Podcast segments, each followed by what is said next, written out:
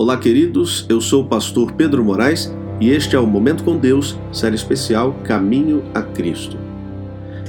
Enquanto aprecia as belezas da terra, pense no mundo do futuro, o qual não conhecerá jamais a mancha da morte e do pecado, onde a face da natureza não mais terá as sombras da maldição. Imagine-se no lar dos remidos e lembre-se de que ele será mais glorioso do que a mais brilhante imaginação pode pintar. Nos variados dons de Deus que a natureza apresenta, só conseguimos ter um pálido reflexo de sua glória. Está escrito: o que ninguém nunca viu ou ouviu, e o que jamais alguém pensou que podia acontecer. Isso foi o que Deus preparou para aqueles que o amam.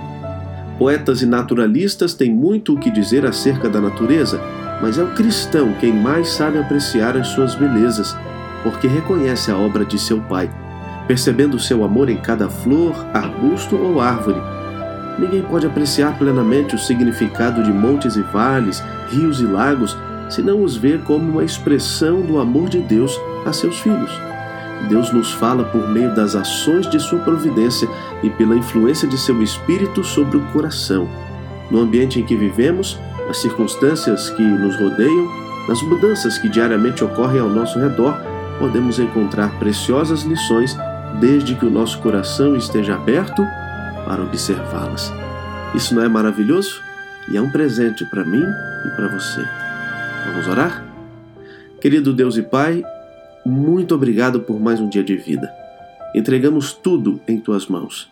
Cuide de nós, da nossa família, dos nossos amigos e neste dia impressione o nosso coração com o teu amor.